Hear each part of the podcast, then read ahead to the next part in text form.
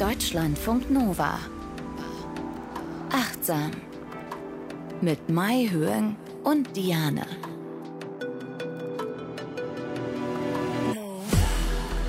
Herzlich willkommen bei Achtsam. Wir wollen hier Achtsamkeit üben und lernen. Mit dabei ist Mai Hyung. Sie ist Psychologin und Verhaltenstherapeutin in Ausbildung. Hallo. Hallo. Und also nicht nur ihr lernt quasi, sondern wir beide, ja, Mai Hyung und ich, wir lernen hier immer. Ihr hört uns quasi beim Lernen zu. Das ist ja auch irgendwie so ein bisschen so ein Grundgedanke im Buddhismus, oder? Ja, ständig. Wir sprechen da auch vom Anfängergeist, dass wir immer wieder die ganzen Übungen so üben, als ob es das allererste Mal wäre. Und das ist eine ganz tolle Energie, weil wenn ihr daran zurückdenkt, wenn ihr irgendwas neu gemacht habt, dann seid ihr ja so ganz neugierig, enthusiastisch und so. Das ist eine ganz tolle Energiequelle. Ja. Und das ist auch gar nicht so einfach, weil natürlich unser Gehirn Energie sparen möchte und deswegen oft in den Autopiloten geht und deswegen langweilen wir uns so oft im Alltag. Also mhm. es gibt doch diese Begriffe grauer Alltag.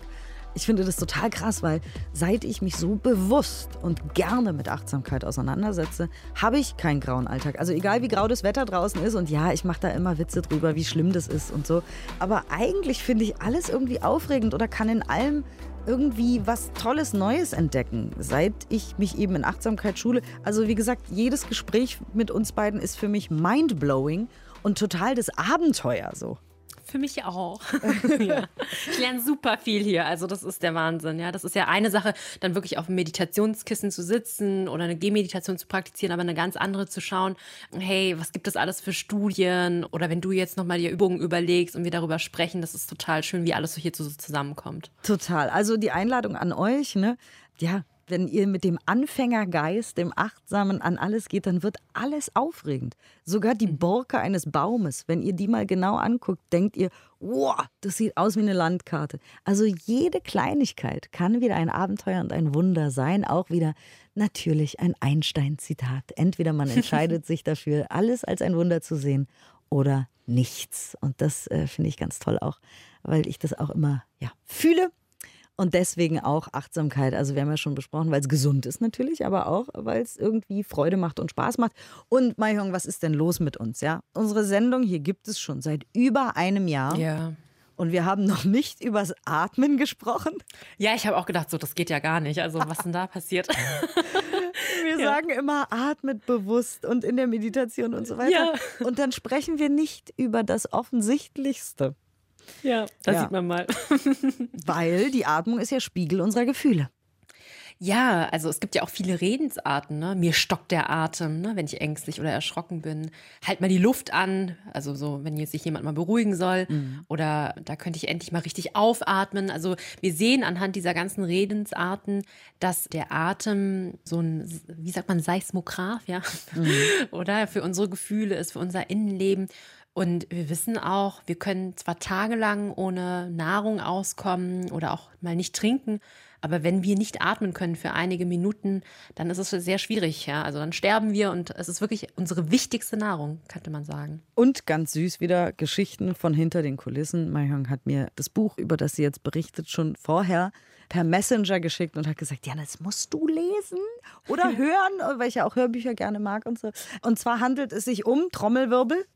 Ja, den Atem, ne? Es heißt Breath, Atem, neues Wissen über die vergessene Kunst des Atmens von James Nestor. Und James Nestor, der ist ein Journalist und hat einfach ganz, ganz viel Wissen zusammengetragen, Studien, Ergebnisse, Geschichten übers Atmen, Selbstexperimente gemacht. Und ich finde diesen Titel auch so schön, dieses neues Wissen über die vergessene Kunst des Atmens, weil er im Grunde genommen sagt, es ist ja nichts Neues. Es ist ja immer ja. schon da. Und so viele Kulturen, Gesellschaften haben sich mit dem Atem auseinandergesetzt, sei es die Tibeter oder im Buddhismus, Yoga, Qigong.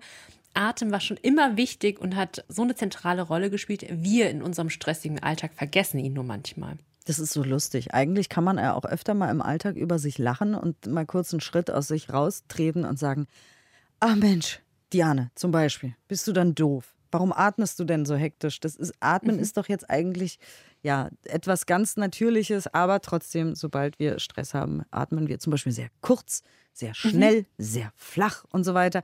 Und deswegen passen Atmung und Achtsamkeit, also was heißt passen, die gehören zusammen. Ja, die gehören zusammen. Ne? Also wir haben ja auch eine Folge mal zum Buddhismus gemacht, wo ich das Anapanasati Sutra vorgestellt habe, eine Lehrrede des Buddha. Und da geht es wirklich nur um das Bewusstsein des Atmens, also welche Übungen wir üben können, damit wir den Fokus auf die körperlichen Empfindungen des Atems lenken können um dann die Aufmerksamkeit wieder in das Hier und Jetzt zu lenken. Und der Atem ist einfach ganz oft ähm, das Objekt der Meditation, damit wir ähm, unsere Aufmerksamkeit halt irgendwo hinrichten können, um dann auch konzentrierter zu sein. Und Oft wird auch so gesagt, der Atem, der ist ja ein Anker, weil er ständig bei uns ist. Und meine Schwester, die meditiert auch und hat mir dann erzählt, wie in ihrer Gruppe jemand so eine Erkenntnis geteilt hat, die ich auch so mindblowing fand. Der hatte mich erzählt, der Atem, der findet immer nur in der Gegenwart statt. Der geschieht ja nie in der Vergangenheit oder in der Zukunft. Und wenn wir unsere Aufmerksamkeit auf die Atmung lenken, uns damit wirklich verbinden, dann sind wir auch automatisch immer in der Gegenwart. Ja. Wir können nicht mit dem Gedanken irgendwo hin. Und ich dachte so, boah, mal wieder so simpel, aber einfach so, so gut. Der Atem ist der Anker in die Gegenwart. Mhm. Also, wenn genau. ihr wieder das Gefühl, was ist immer Thema bei uns, das Grübeln. Ne? Das Grübeln, ja. das macht uns Menschen wirklich völlig fertig. Das kann uns in Depressionen stürzen, wenn wir einfach nicht aufhören zu grübeln. Und deswegen ist die Frage immer, wie können wir mit unserem super duper tollen, weit entwickelten Neokortex irgendwie trotzdem glücklich und zufrieden sein, wie ein Goldfisch im See Mhm. Keine Ahnung, ich wollte gerade irgendeine Metapher finden, weil, weil Tiere sind ja im Moment, Babys ja. sind im Moment. Nur wir sind immer in der Vergangenheit oder in der Zukunft oder womöglich beides, was noch komplexer ist. Also mit der Atmung zum Beispiel. Sehr gut. Ja, was passiert bei der Atmung? Es kommt Luft rein und geht Luft raus.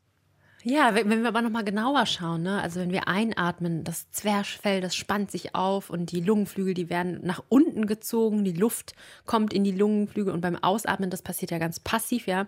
Die Lunge geht dann wieder zurück in die ursprüngliche Form und ich finde das einfach, das ist auch wieder so ein Miracle, also ein Wunder, ja, keine englischen Begriffe, aber was da einfach geschieht, ohne dass wir irgendwas tun müssen. Es passiert einfach, ja. Und wir atmen so circa 13 bis 20 Mal pro Minute 20.000 Mal am Tag und pro Atem strömt etwa ein halber Liter Luft in die Lunge. Das ist so krass einfach, oder? Krass. Ja, ich habe gerade, als du es gesagt hast, geatmet und dachte, was? Ein halber ja. Liter? Genau, ja.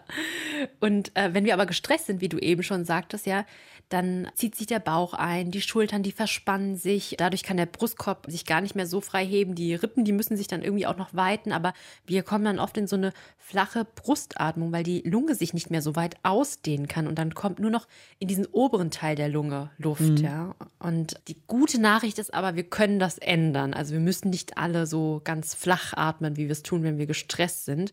Und da, das ist vielleicht jetzt eine Wiederholung für all jene, die schon länger achtsam hören, aber das autonome Nervensystem spielt da eine ganz wichtige Rolle. Trotzdem ist es so wichtig, dass ich es nochmal sage, ja.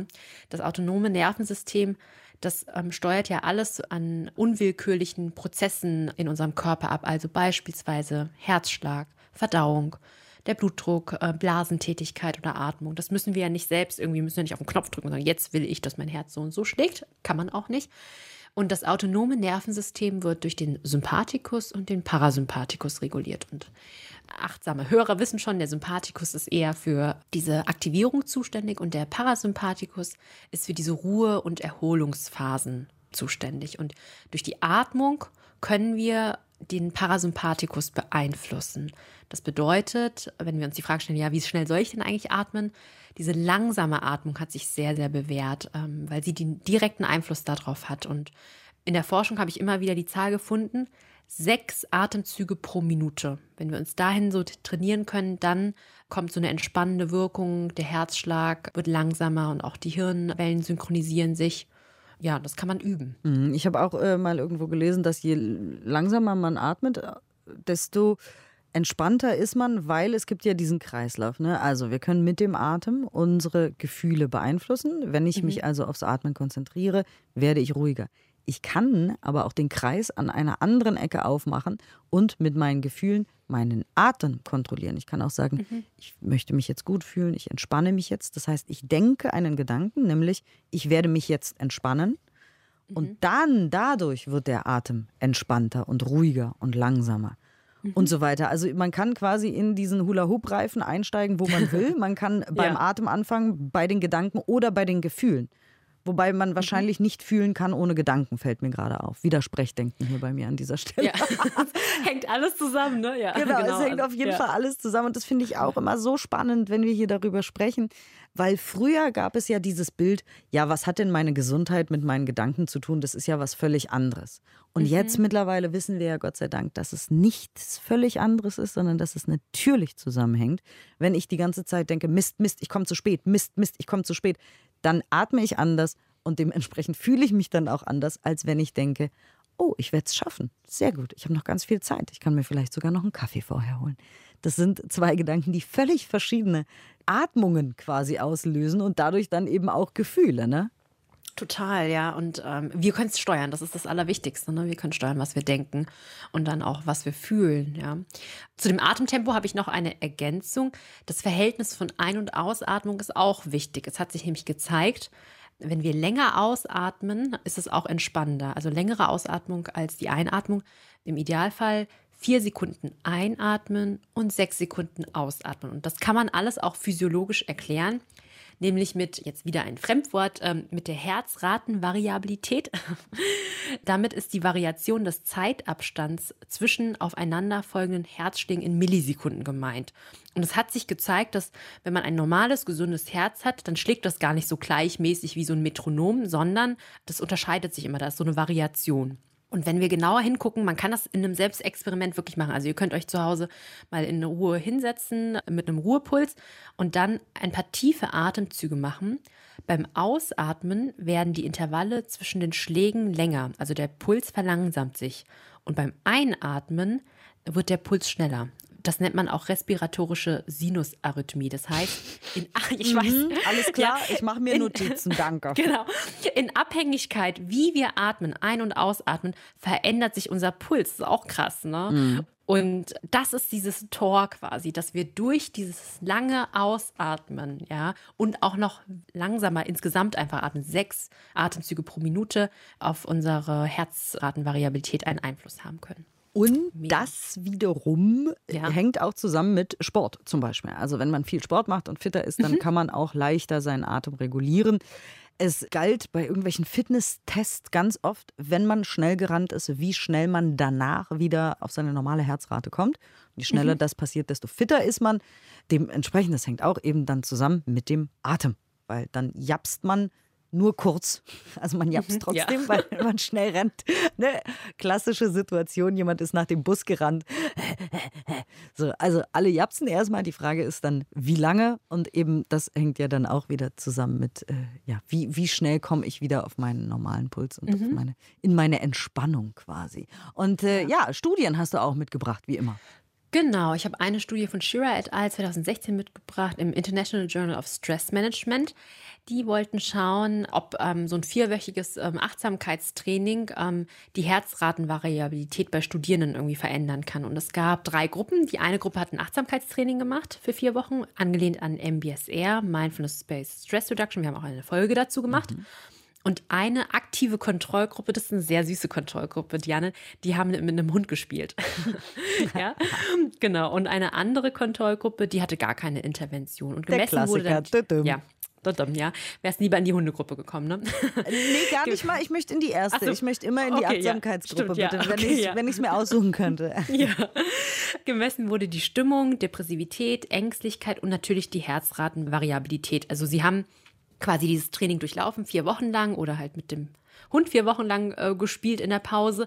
Und dann haben sie so eine Stressaufgabe bekommen. Sie sollten so eine äh, sehr herausfordernde kognitive Aufgabe lösen. Und dann zeigte sich im Ergebnis, die Achtsamkeitsgruppe hatte eine höhere Herzratenvariabilität. Und das ist gut, ne? Bei der Stressaufgabe als bei allen anderen beiden Gruppen. Ängstlichkeit und Depressivität haben sich reduziert, sowohl bei der Achtsamkeitsgruppe als auch bei der Hundegruppe. Das heißt, man kann es wirklich sehen. Nach einem kurzen, also vier Wochen sind ja kurz, vier Wochen Training. Also um das nochmal zusammenzufassen, also Achtsamkeit war am besten, danach kam mit dem Hund spielen und gar nichts machen ist nicht gut. Ist nicht gut, genau. Okay. Richtig. Das ist nicht gut, ja. Also genau. da wieder äh, ja, das Empowerment zur Selbstwirksamkeit. Wir haben alle Möglichkeiten, selber unser Bewusstsein zu ordnen. Du hast aber noch mehr Studien hier zum Atmen. Ja, Gibt es offenbar richtig einfach so viel. cool. Ja. Es gab richtig viel. Ich konnte mich gar nicht entscheiden, aber weil ich die auch so mal ein bisschen anders fand, wollte ich die auch noch mal erwähnen. Das ist eine Studie von Bernardi et al. 2001. Die haben untersucht, wie Rosenkranzgebete, Yoga, Mantras und der kardiovaskuläre Rhythmus zusammenhängen. Und da sollten 23 gesunde Probanden entweder ein buddhistisches Mantra oder die lateinische Originalversion des Rosenkranzes oder so einen katholischen Gebetszyklus des Ave Maria rezitieren. Und da wurden auch physiologische Marker gemessen. Und im Ergebnis kam tatsächlich raus, dass sowohl bei den christlichen, aber auch als bei den ähm, Yoga-Mantras eine ähnliche Wirkung äh, zu finden war.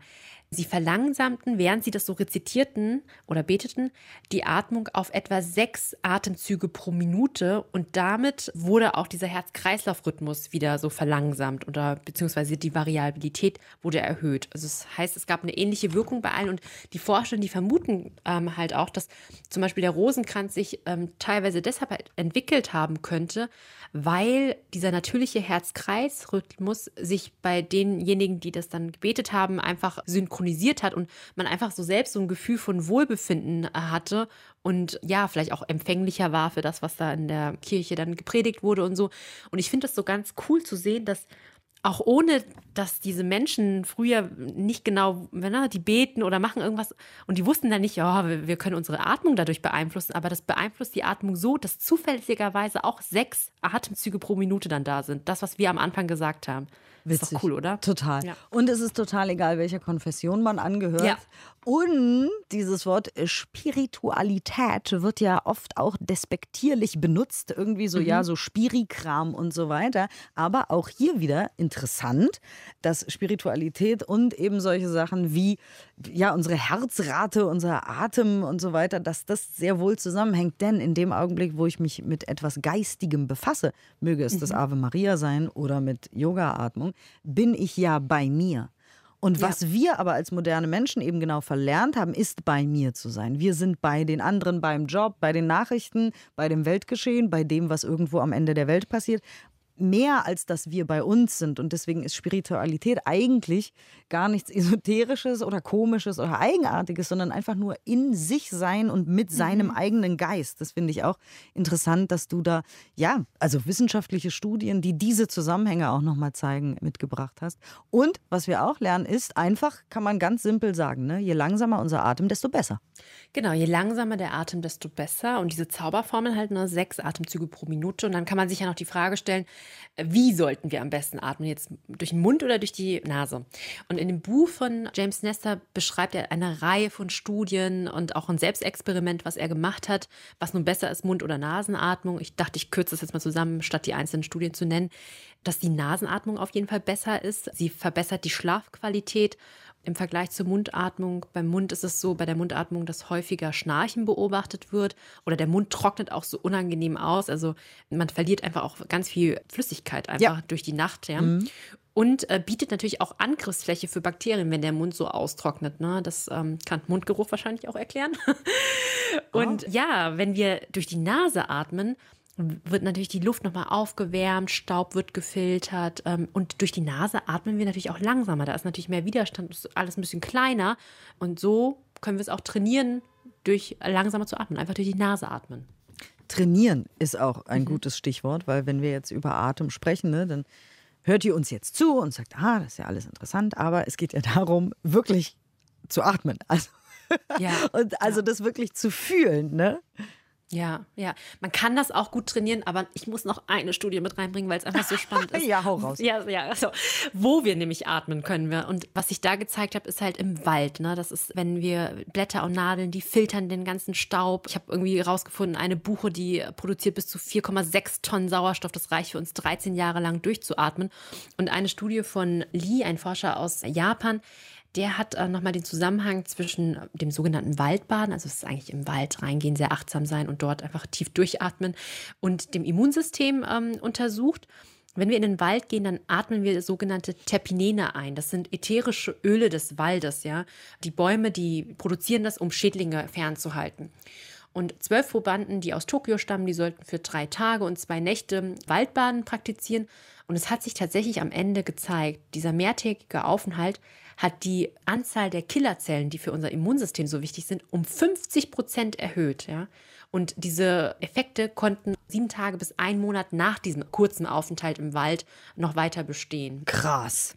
Richtig, richtig krass, ja. Und dann, also es bringt, also wir wissen eigentlich alle, sagen uns, ja, geht mehr in den Wald und so, aber wirklich, geht mehr in den Wald und okay, atmet das ist dort. ernst gemeint, Leute. Ja, das ist ernst gemeint, ja. Das finde ich ja super. Oh Gott, wie gesagt, ich bin immer ganz begeistert. Äh, genau, weil man, irgendwie weiß man das, dass das gut ist und man fühlt es womöglich auch, wenn man mal irgendwie ein paar Stunden im Wald spazieren war. Aber hier wieder mal. Vielen Dank. Die Killerzellen, die Killerzellen. genau.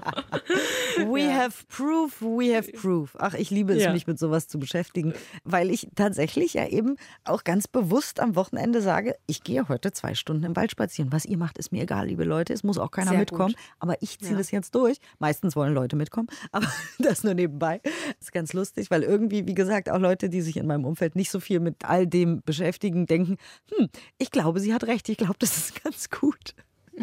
Ja, sehr schön. Also äh, geht in den Wald und atmet. Das, wie lange danach hält es noch an, hast du gesagt? Das kann äh, variiert, aber von sieben Tagen bis zu einem Monat danach. Aber ich meine, es ist ja ein kurzer Aufenthalt auch nur gewesen bei den drei Tagen oder so. Und wenn wir das regelmäßig machen, dann, ja, Immunsystem sagt Danke. Toll. So, du hast auch noch ein paar Übungen zum äh, Atmen mitgebracht. Also ihr werdet, wir haben es ja eben auch schon angesprochen, ihr werdet, das Internet ist voll mit Atemübungen. Ne? Wenn ihr euch damit beschäftigen wollt, dann werdet ihr wahrscheinlich erschlagen werden mit Atemübungen. Wir fangen quasi an mit ein paar Inspirationen. Es gibt Yoga, Atmung und was nicht alles. Ähm, was hast du denn dabei? Ja, genau. Ich habe drei Sachen dabei, die sind aus dem Buch von James Nestor. Das eine ist dieses Box Breathing oder Boxatmen. Das kann man sich so vorstellen, dass man einfach so ein Quadrat aufmalt. Und die Technik geht so, dass man erstmal einatmet, bis vier zählt und dann vier Sekunden die Luft anhält und dann vier Sekunden ausatmet und dann wieder vier Sekunden die Luft anhält und dann wiederholen. Ich sag's nochmal.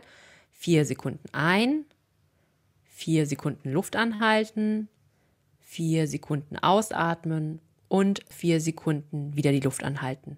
Und das aktiviert auch wieder diesen Parasympathikus. Man kann sich das, wenn man so eine Box entlang geht, ja, deshalb heißt es Box Breathing, ja. Die Seiten sind dann quasi ein, Ah. halten aus. Genau, Okay, ja, verstehe. genau.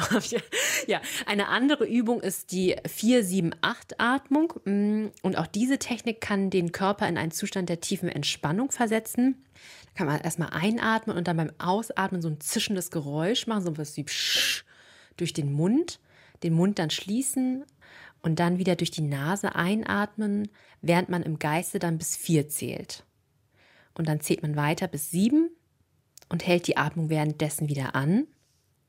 Und dann atmet man wieder vollständig durch den Mund aus, wieder mit einem Psch, so einem Zischen und zählt dann während dieser Ausatmung bis acht. Ja, diesen Zyklus soll man auch mindestens viermal wiederholen und das ist auch sehr beruhigend. Und genau, meine Lieblingsübung, die ich aber ähm, in dem Buch gefunden habe, ist das sogenannte Summen. Es gibt also ein Molekül, was für uns ganz wichtig ist, Stickstoffmonoxid. Das ist ein Molekül, das die Kapillaren erweitert und die Sauerstoffzufuhr erhöht und auch die Muskulatur entspannt. Und durch Summen kann Stickstoffmonoxid freigesetzt werden in den Nasengängen, um das 15-fache sogar. Und das ist eine ganz einfache Methode, indem wir einfach unser Lieblingslied summen. Ja? Ja, ja. Das Fünf ist- Minuten pro Tag. ja. Das ist eine Atemübung. Unser Ja, Lieblingslied ist ja ja, faszinierend. durch, ja, durch die Nase atmen und ein beliebiges Lied summen einfach. Das ist vielleicht auch eine gute Idee, weil mir fiel gerade ein. Ne? Ich habe schon öfter, wenn ich mich mit Leuten über Meditation unterhalte, ne, habe, habe ich schon öfter tatsächlich gehört, so von Bekannten oder so, die sagen, wenn ich mich auf meinen Atem konzentriere, wie zum Beispiel bei der Meditation oder beim autogenen Training oder so, dann ist mir das unangenehm. Und ich möchte Ja. das nicht und ich kann das nicht. Und dann komme ich total aus dem Takt. Ne? Also hast du da auch noch vielleicht einen Tipp für Leute, weil ich weiß dann immer nicht, was ich sagen soll, weil ich habe das nicht. Aber wir sind ja, Ja. alle unterschiedlich. Ne? Wir funktionieren ja alle unterschiedlich und wir erleben ja auch beim Meditieren zum Beispiel oder bei solchen Atemübungen eben auch was völlig Unterschiedliches. Also fällt dir dazu irgendwie was ein? Einfach dann nicht machen oder dann eher sowas wie Summen ist wahrscheinlich dann einfacher. Summen kann man ausprobieren, aber erstmal normalisieren. Also ich kenne das auch ganz am Anfang, kann das sehr, sehr unangenehm sein, wenn man die Aufmerksamkeit auf den Atem richtet. Aber was ich auch gerne verbinde oder empfehle, da ist eine Gehmeditation damit zu kombinieren. Also wenn man jetzt ein Atemzug und dann vier Schritte und dann, also dass man das mit so einer Bewegung koordiniert, ja. Also und dann sechs Schritte, dann der nächste, der Ausatmen quasi, ja. Und durch dieses Gehen, dann sitzt man da nicht so, dann hat, mhm. kann man das auch noch mal ein bisschen verbinden. Diese Aktivität hilft auch noch. ja. ja. Und in dem Zusammenhang auch von, von mir auch ein ganz äh, privater persönlicher Tipp ist tatsächlich im Yoga zu atmen. Also was ich nicht so mhm. gerne mag, sind diese Atemübungen, wo man immer so ein Nasenloch zuhält, mhm. weil ich habe das Gefühl, ich habe durch äh, keine Ahnung Heizungsluft oder so immer so ein bisschen verstopfte Nase. Deswegen ja. kann mich das auch unter Stress setzen, wenn ich durch nur ein Nasenloch ein- und ausatmen soll. Aber beim Yoga an sich, also bei der Praxis, wenn man mhm. wirklich zum Beispiel eine anstrengende Position hält, ja, dann sagen ja meistens die Yoga-Lehrer und Lehrerinnen so, jetzt atmet mal hier in dieser Position ein, zweimal ein und aus. Und das ist auch cool. Also es ist meistens mhm. anstrengend natürlich, deswegen macht man es ja. Aber auch ein ganz besonderes Atmen, finde ich. Ja. Also ein mhm. ganz bewusstes, achtsames und ja ein im Moment sein. Dazu ist ja Yoga auch da, dazu wurde es ja erfunden. Das ist ja quasi der Sinn von Yoga. Aber deswegen, also beim Yoga praktizieren die Atmung, das finde ich auch ganz ja toll. Und mhm. man ist ja nicht beim Gedanken, oh nein, jetzt muss ich atmen, sondern man ist ja in seiner Position. Man muss ja Richtig. geistig dafür sorgen, dass man nicht umfällt oder was auch immer man da gerade macht. Deswegen finde ich das auch schön. So, Maihung, wenn du uns jetzt keine Übung zum Atmen mitgebracht hast, dann weiß ich auch nicht. Dann müsste ich jetzt wieder nach Hause. Ne? Nee, ja. ich habe eine Übung zum Atmen dabei, nämlich zum verlangsamten Atmen, damit wir unser Beruhigungssystem aktivieren können. Also generell gegen Stress, je langsamer wir atmen, desto besser. Ich habe sogar mal, jetzt habe ich keine Quelle, weil ich das Buch nicht mhm. dabei habe, weil ne, mir fallen diese Dinge immer ein, während wir reden, wie das halt so ist in Gesprächen. Ähm, ja. Ich habe mal irgendwo gelesen, tatsächlich, dass ein langsamerer Atem am Ende das Leben verlängert. Dass es da auch oh. äh, Studien gibt tatsächlich. Deswegen, ja, trainieren wir das, üben wir das mit verschiedenen Wegen. Und äh, danke wieder, dass ihr dabei wart. Ja, vielen Dank. Sagt es auch gerne weiter. Solltet ihr irgendwie mega gestresste Familienangehörige oder Freundinnen oder Freunde haben und äh, ihr sagt, Mensch, eigentlich könnten die das vielleicht mal gebrauchen, so ein bisschen, dann schickt denen doch diese Folge. Dann können sie sich ein bisschen Inspiration abholen. Jetzt von der Übung auch. Ich bin sehr gespannt. Bitte schön, Major.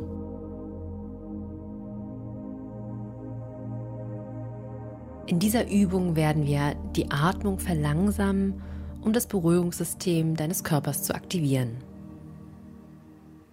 Nimm nun eine aufrechte Sitzhaltung ein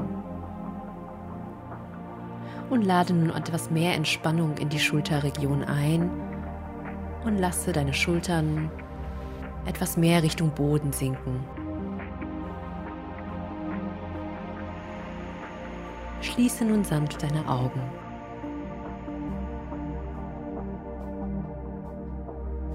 Gönne deinem Körper nun eine wohlverdiente Pause.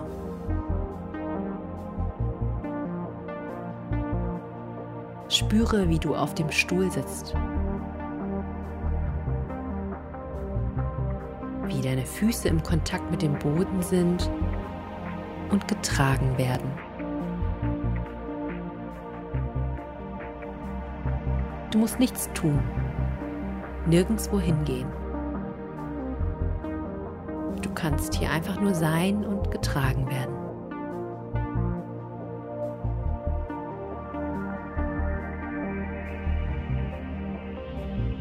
Komme nun in Kontakt mit deiner Atmung.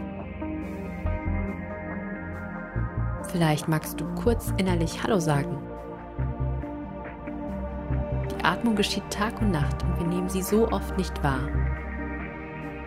Dabei ist sie so lebensnotwendig für uns.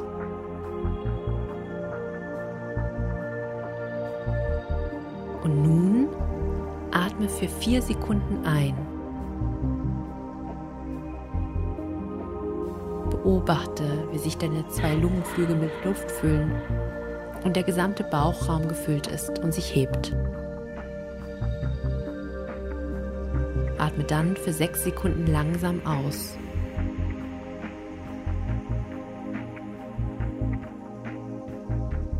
Und spüre, wie die Luft ohne Anstrengung aus den Lungen entweichen kann. Und auch die Bauchdecke sich wieder sanft senkt. Wir wiederholen diese Sequenz nun einige Male und ich werde mit dir mitzählen. Vier Sekunden ein, eins, zwei,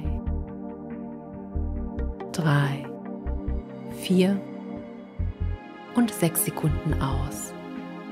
Eins, zwei, drei, vier, fünf,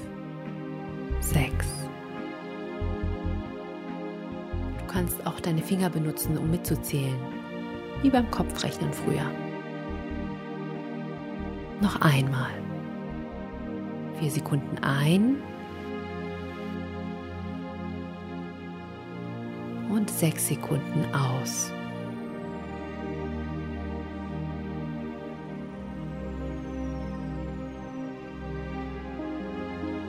Und nochmal vier Sekunden ein. Und sechs Sekunden aus.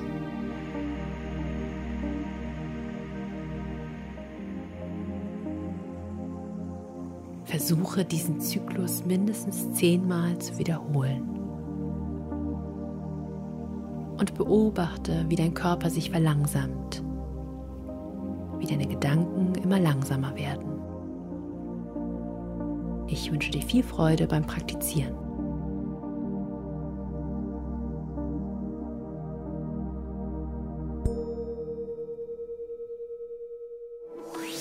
Deutschlandfunk Nova. Achtsam.